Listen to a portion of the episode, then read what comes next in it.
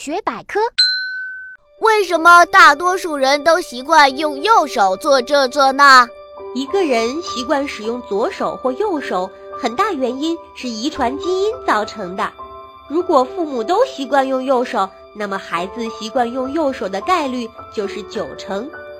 另外，在孩子的成长过程中，家长往往会在启蒙阶段教孩子说话、计数、计算等技能，这些都属于逻辑能力，由大脑的左半球控制。久而久之，大脑的左半球就比较发达，而左脑又是支配右半身的神经和感觉的，所以大多数人都习惯使用右手啦。